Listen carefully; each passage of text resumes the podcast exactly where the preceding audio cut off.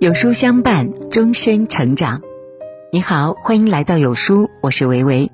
今天我们要分享的文章题目是：丈母娘对我太好，妻子天天吃醋。聊聊我这个极品丈母娘，一起来听。我家呢，两个娃都是丈母娘带大的。上周末他回了自己家，我和妻子小戴瞬间傻了眼。细品这几年的朝夕相处，他的用心良苦，在离别之后，我们体味尤深。从他来我家的第一天起，小戴就说我多了个帮凶，我默认。毕竟丈母娘看我这女婿是越看越欢喜。第一次见面的时候，他就对我赞不绝口。后来和小戴结婚生娃，更是处处维护我。我第一次帮大宝处理臭臭时，他感慨道。哎呀，这可是敲键盘的手啊！换起尿片儿也这么灵活。我给大宝洗衣服，他会说：“我坐月子那会儿，你爸手都不伸一下，还是小戴有福啊。”我下班后陪大宝做游戏，他又会说：“现在下班就陪孩子的男人不多了。”偶尔呢，小戴会半真半假的嗔怪：“妈，你为什么不夸夸我呢？”他就说：“我闺女啊，我闺女当然好啊，尤其是找老公的眼光。哎，有这样一个幽默开朗又能干的丈母娘帮忙，我和小戴虽然有了娃，但是日子过得从容欢乐。而那些夸奖我的话，丈母娘在我和小戴面前说，在亲戚朋友面前说，跟我爸妈通话的时候也会说。谁不愿意听好听话呢？”有了这些肯定，我越发朝着顾家好男人的标准努力。我很庆幸是丈母娘来带娃，省去了糟心的婆媳矛盾，并且在我们家，只要我和小戴闹矛盾，她会二话不说的站在我这边。用小戴的话说：“妈，你这明明是胳膊肘往外拐吗？”有一次我下楼遛娃，点根烟的功夫，大宝从石凳上摔了下去。脸上蹭破一块皮，大宝哭得撕心裂肺。我抱着他在小区玩了很久，又给他买了棒棒糖，这才不哭了。谁知道这小子刚进家门，一看见妈妈，又开始大哭。小戴一看孩子脸上的伤，顿时火了，指责道：“你怎么搞的？把孩子摔成这样，一个孩子都看不好，真不知道你还能干好什么。”我就是再好的脾气，也受不了这样上纲上线的数落啊！谁知就在我准备发作之际，丈母娘赶在我前面上阵了。哪个孩子没摔过跤啊？这么大喊大叫的干什么呢？孩子本来都不哭了，见你就哭，那是换取同情关注呢。你这样怪他爹，下次他吃亏了，肯定比现在哭的还厉害。于小戴，你都当妈了，能不能思考思考啊？当着孩子的面贬低他爹，对你有什么好处？有什么不满？两个人不能关起门来好好说。他的这番话顿时把我们俩都收服了。从此，我们再没当着孩子的面吵过架。还有一次，小戴半夜饿了，让我帮他煮方便面。我本来已经睡了，被他推醒，虽然很不乐意，但还是去了。谁知道方便面煮好了，我回屋叫他去吃，他却嘟囔着说。煮都煮了，就差帮我盛出来那一下吗？我煮都煮了，还得给你盛出来，用不用我喂你吃啊？我心里带着气，然后两个人就这么吵了起来，终于惊动了丈母娘。明白我俩为啥吵架之后，她走进厨房，直接把方便面倒进了垃圾桶，然后开始斥责小戴：话不会说的人不配吃东西。小戴一听这话，委屈的哭了起来。但是丈母娘话锋一转：“你哭反了，想吃东西的时候就应该带着哭腔跟李浩说：‘老公，我饿了，想吃方便面。’他没给你盛出来，你就假装哭着说：‘老公，我饿得头晕眼花，走不动，帮我端来好不好？’真是大学白念了，没听说撒娇的女人最好命吗？”那天看着丈母娘教小戴撒娇的样子，我们都笑抽了。一场恶战欢乐收场。从那之后，小戴对我的日常话术都是这样的：“呵，还是我老公厉害，这事儿还得你出马，你一定没问题，我相信自己的老公。”我是这样想的，不过你的意见更中肯，你可真有办法。嗨，如果你的妻子天天这样跟你讲话，你还能有什么脾气呢？而这些改变都是由丈母娘带来的。我家二宝居然也是因为丈母娘而来。丈母娘是一个开朗通透的女人，走到哪里都不缺朋友。在老家，她有几个闺蜜，几个人时常玩那种说走就走的旅行。刚来济南那会儿，我们很怕她不适应，可是她根本不用我们担心，迅速有了自己的圈子。每逢周末，我和小戴休息带娃。她就会约上小区里的几个姐妹去放飞自我。平日里呢，她带娃做饭一肩挑，还能够时不时的教新结识的姐妹包粽子、腌鸭蛋、养花等等。就像小戴说的：“我妈呀，我妈就像蒲公英，到哪里都能够落地生根，活得热气腾腾。”大宝过完三周岁生日，该去幼儿园了，丈母娘也就准备回老家了。和我们同样舍不得他的，居然还有邻居。那些日子，我和小戴下楼遛弯，经常有邻居劝说我们俩，让我们留住岳母，别让他回老家。他不在这儿啊，我们玩的没意思。要不你俩生个二胎吧，这样你妈就可以继续留在这儿，也给你们大宝添个伴儿。彼时，二胎政策已经放开。我和小戴本来还没想到这一层，但邻居的提议却把我俩的心给说活了。结果呢，我们回家跟丈母娘说二胎的事情，她二话没说就把打包的行李放了回去。你们生多少，妈都帮忙带。丈母娘一时半会儿走不了，岳父在我们的说服下也来了济南，可是他各种不适应，只待了半个月就一个人回了老家。我们心里过意不去。丈母娘却反过来安慰道：“你爸这个人呐，巴不得我不回去，这样就可以天天出去打牌了，多自由啊！等我把二宝带大，我差不多连山东话都学会了，老了老了还会一门方言，多好啊！永远随遇而安，任何事情都能找到快乐的理由。他的生活态度就这样深深的影响着我们。”就连小戴都感慨，跟我妈处了二十多年，我都不知道她这么宝藏。二宝的出生是带着惊险的，在怀孕二十八周的孕检当中被疑似先天性心脏病，这个消息让我们都懵了。我们又去了多家医院，结论都差不多。那这个孩子要还是不要呢？那是无比艰难的选择。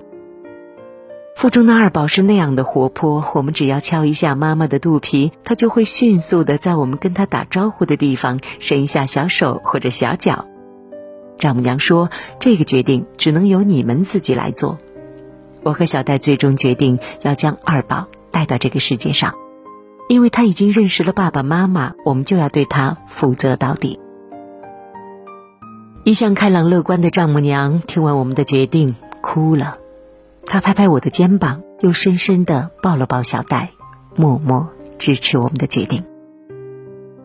从那之后，丈母娘每天都和我们研究先心病的治疗，哪家医院的哪个医生，费用多少，以及出生后什么时间做手术最合适，如何护理等等。二宝还没出生，我们却几乎成了半个专家，而越是学习，我们也就越有信心。无论是精神还是物质，我们一家人都为二宝做好了充足的准备。当我们度日如年的盼来二宝的时候，他却给了我们一个天大的惊喜：二宝是一个非常健康的女孩子。再三确定这件事之后，我们才敢大哭一场。而最让人泪目的，莫过于丈母娘，他一手搂着我，一手搂着小戴。这段时间你们最辛苦、最煎熬，那滋味我懂。我和小戴几乎同时对他说：“妈，谢谢你。”是的呀，如果不是妈在身边，我们也许做不到如此从容勇敢。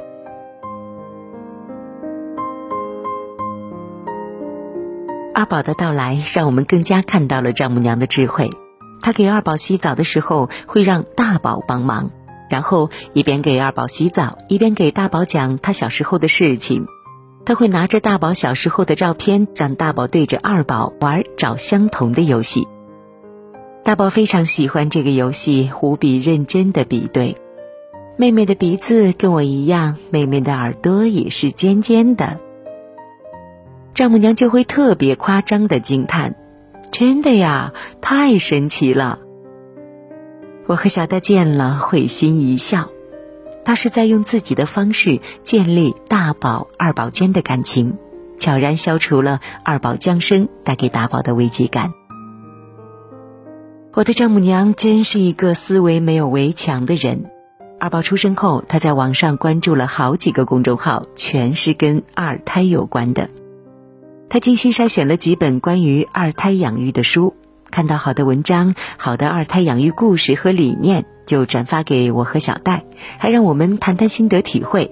他说：“带老大要靠爱，但有了老二，怎么养育需要技巧。”他还说：“妈只养了小戴一个，没有这方面的经验，所以妈在学习，你们更得学习。”我和小戴大学毕业之后看的最多的书，居然是育儿书，因为有了两个活生生的案例，书里的内容对我们来说变得超级好吸收。偶尔呢，我们三个交流育儿经验的时候，丈母娘会感慨。要不是政策不允许，真想让你们再生一个。你们越来越有父母样了，我打心眼里高兴。我和小戴在当了两次父母之后，慢慢明白，丈母娘不是帮我们带大了孩子，而是帮着我们成长为真正的大人。这是她对我们最宝贵的帮衬。本来丈母娘是要待到二宝上幼儿园，适应一段时间之后再回老家的。可谁知道岳父在晨练的时候扭伤了腰，伤病提前了他的归期。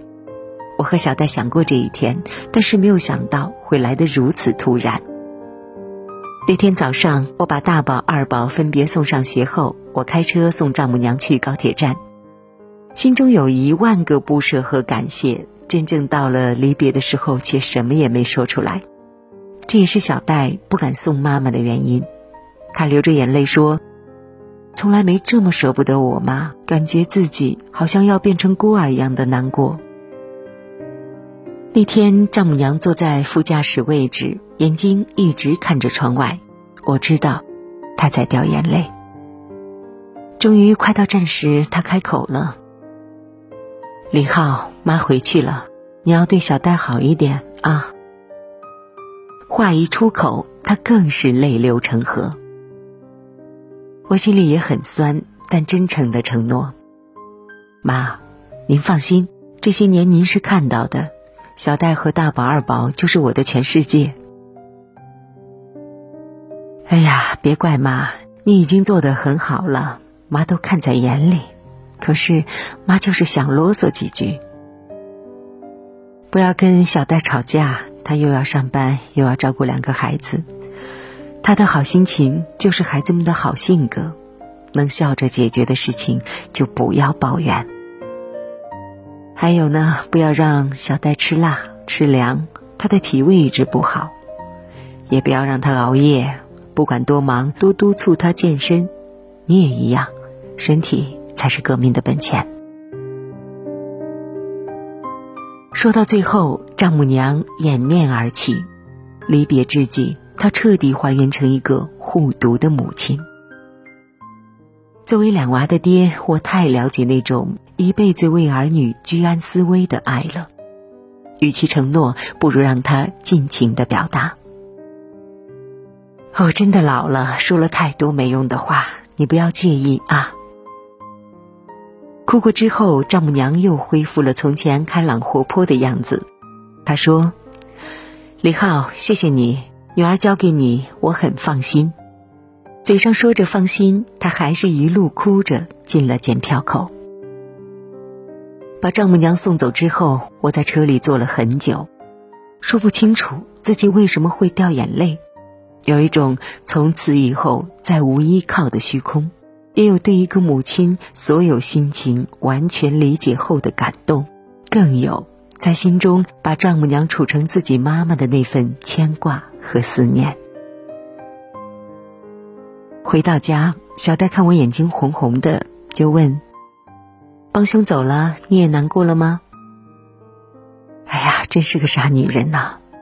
她如果知道自己的妈在车上对我说的那番话，不知道会哭成什么样子。想到这儿，我把小戴搂在怀里，说了句土味情话：“老婆，我一定会对你更好的。”那天晚上，小戴带娃，我做饭。打开冰箱时，我的眼圈又红了。晚饭的食材，丈母娘都准备好了，切好、洗净，装在一个又一个保鲜盒里。在打开冷冻时，一层饺子，一层馄饨，整齐的摆在盒子里，每个上面都贴着纸条：牛肉馅儿、猪肉馅儿、香菇芹菜馅儿、韭菜虾仁馅儿。我想，这一定是丈母娘临走前几天准备的。可是我们居然都不知道，那分门别类的小纸条，都像一纸母爱说明书。不管我们多大，不管成了几个孩子的爸妈，我们依然是父母掌心里的宝。帮李浩点个再看吧，他想把这篇故事转给丈母娘看。谢谢了。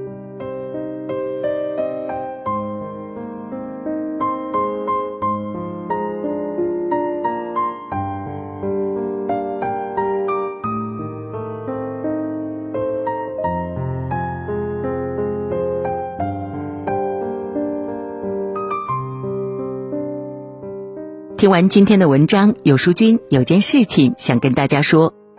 有书书友反馈说，最近不会按时收到有书的文章了，那是因为公众号现在不再按时间推送，而是有了新的算法。如果您跟有书互动多，那么有书就会出现在列表靠前的位置。如果您想更多的看到有书，就麻烦您点一点再看。多和我们互动，那这样呢，有书就能够出现在您公众号靠前的位置喽。走心的朋友越来越少，所以您才对我们越来越重要。未来的日子，还希望有您一路同行。好了，今天的文章分享就到这里了。长按扫描文末的二维码，在有书公众号菜单免费领取五十二本好书，每天有主播读给你听。明天同一时间，我们不见。不散。